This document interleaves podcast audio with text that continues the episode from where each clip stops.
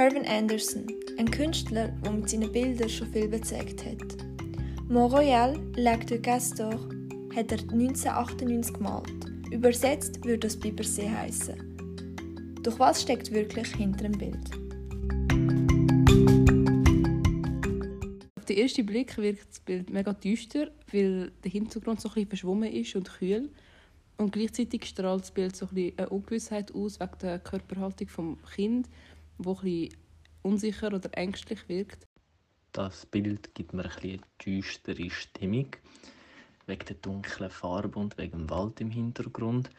Und auch die Personen sind ein bisschen ähm, dunkel angezogen und sieht bisschen traurig aus, bisschen düster, bisschen unheimlich und vielleicht rennen jetzt auch von etwas weg, aber es gibt nicht wirklich etwas Glückliches zurück, das Bild. Die Stimmung im Bild ist eher düster. Vor allem irgendwie das Gefühl, der Himmel ist eigentlich schon nicht blau, sondern eigentlich grau. Aber irgendwie das Wasser, wo eigentlich auch den Hintergrund darstellt, ist dann doch wieder relativ hell. Aber die Menschen sind auch relativ dunkel angelegt, was irgendwie auch noch so ein eine unfröhliche Stimmung herbeizaubert. Als erstes fallen mir die zwei Menschen auf im Vordergrund. Und nachher sehe ich direkt den Boden, auf dem sie stehen. Und dann sehe ich den Wald hinten dran mit den Wolken. Und was äh, sehr heraussticht, ist der Schal und die Mütze. Also die gelbe Mütze mit dem gelben Schal. Das fällt als allererstes auf. Und halt allgemein die Menschen, weil sie sehr im Kontrast zum Hintergrund gemalt worden sind.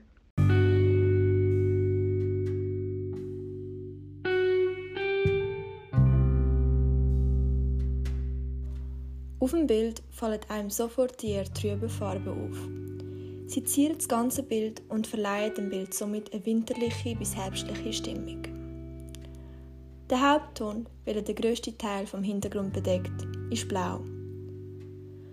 Der Boden wird in verschiedenen und teils auch durchmischten Blautönen dargestellt. Weisstöne, welche sich mit dem Blau vermischen, lassen erahnen, dass es sich um Wasser handelt. Ganz hinten im Hintergrund ragen Bäume und Büsche aus dem Boden.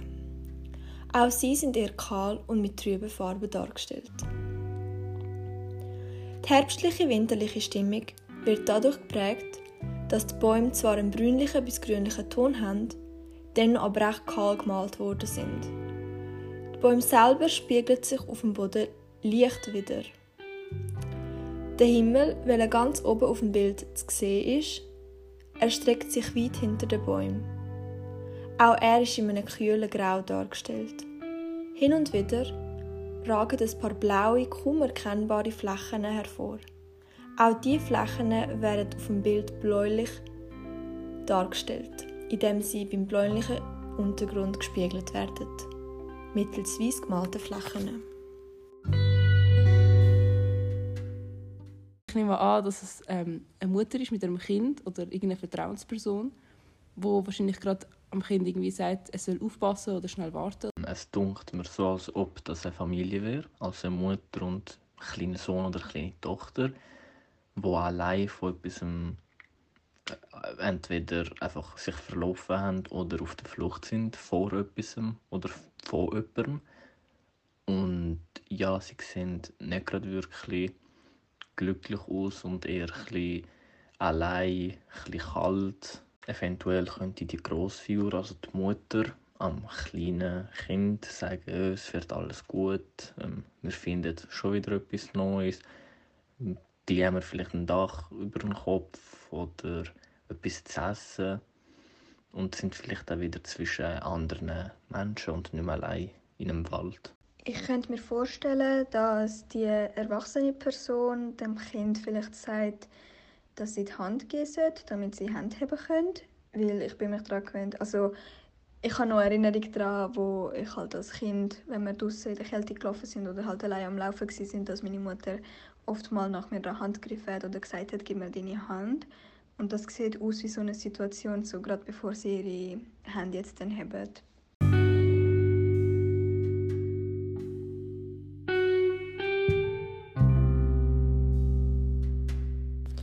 Im Zentrum vom Bild stehen zwei Figuren. Die eine stellt ein Kind dar, weil es sich neben einer erwachsenen Person befindet. Das Kind trägt eine dicke schwarze Hose, eine dicke blaue Jacke und einen knallroten Schal. Das Gesicht vom Kind ist schwarz gemalt worden, wobei man keine Konturen erkennen kann. Nur eine ebenfalls knallrote Mütze bedeckt den Kopf vom Kind. Die zweite Figur neben dem Kind stellt eine ebenfalls dick angelegte erwachsene Person dar. Ihr Blick ist aufs Kind gerichtet, was man trotz ebenfalls schwarz gemaltem Gesicht an der Drehung und an den Konturen vom Gesicht erkennen kann. Auch sie trägt eine schwarze Hose und einen braunen Mantel. Ein dunkler langer Schirm befindet sich in ihrer Hand. Genau wie das Kind trägt auch sie einen knallgelben Schal um den Hals und um den Kopf. Durch die nun warmen und auch knalligen Farben wird der Fokus vom Bild ganz klar auf die beiden Figuren geleitet.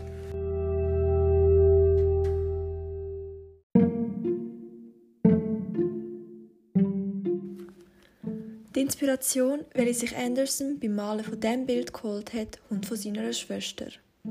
Hervins Schwester wandert nach Kanada aus, wird jedoch wieder zurück nach Birmingham geschickt, wo auch sonst die restliche Familie von ihnen wohnt, genau wie Hervin.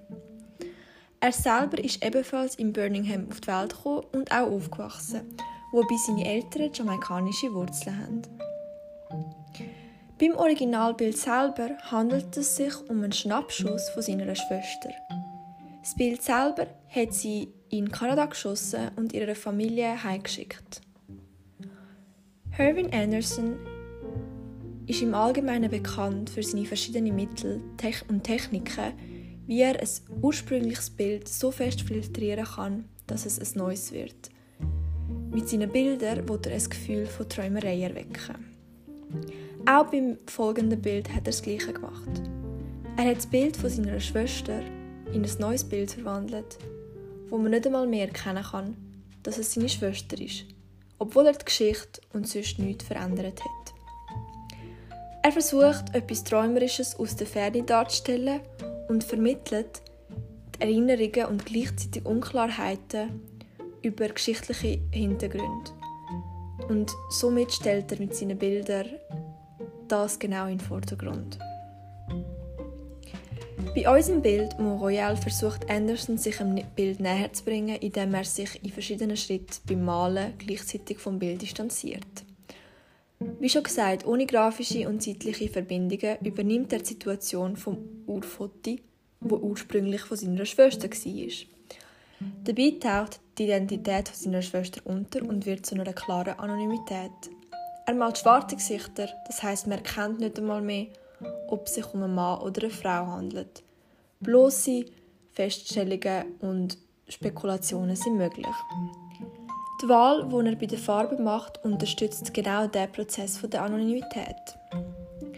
Auf dem gemalten Bild sind nämlich nicht einmal annähernd sonst irgendwelche Informationen zu erkennen, wie eben schon gesagt, auch nicht Gesichter.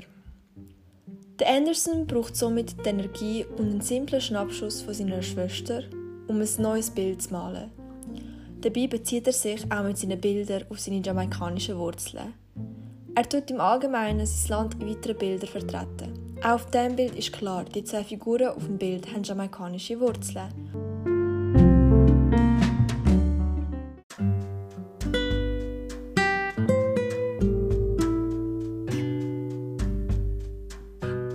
Irvin Anderson ist somit ein Künstler, der mit seiner speziellen Art tatsächliche reelle Fotografien in mysteriöse Malerei verwandeln kann, wie es auch bei Mont Royal der Fall ist.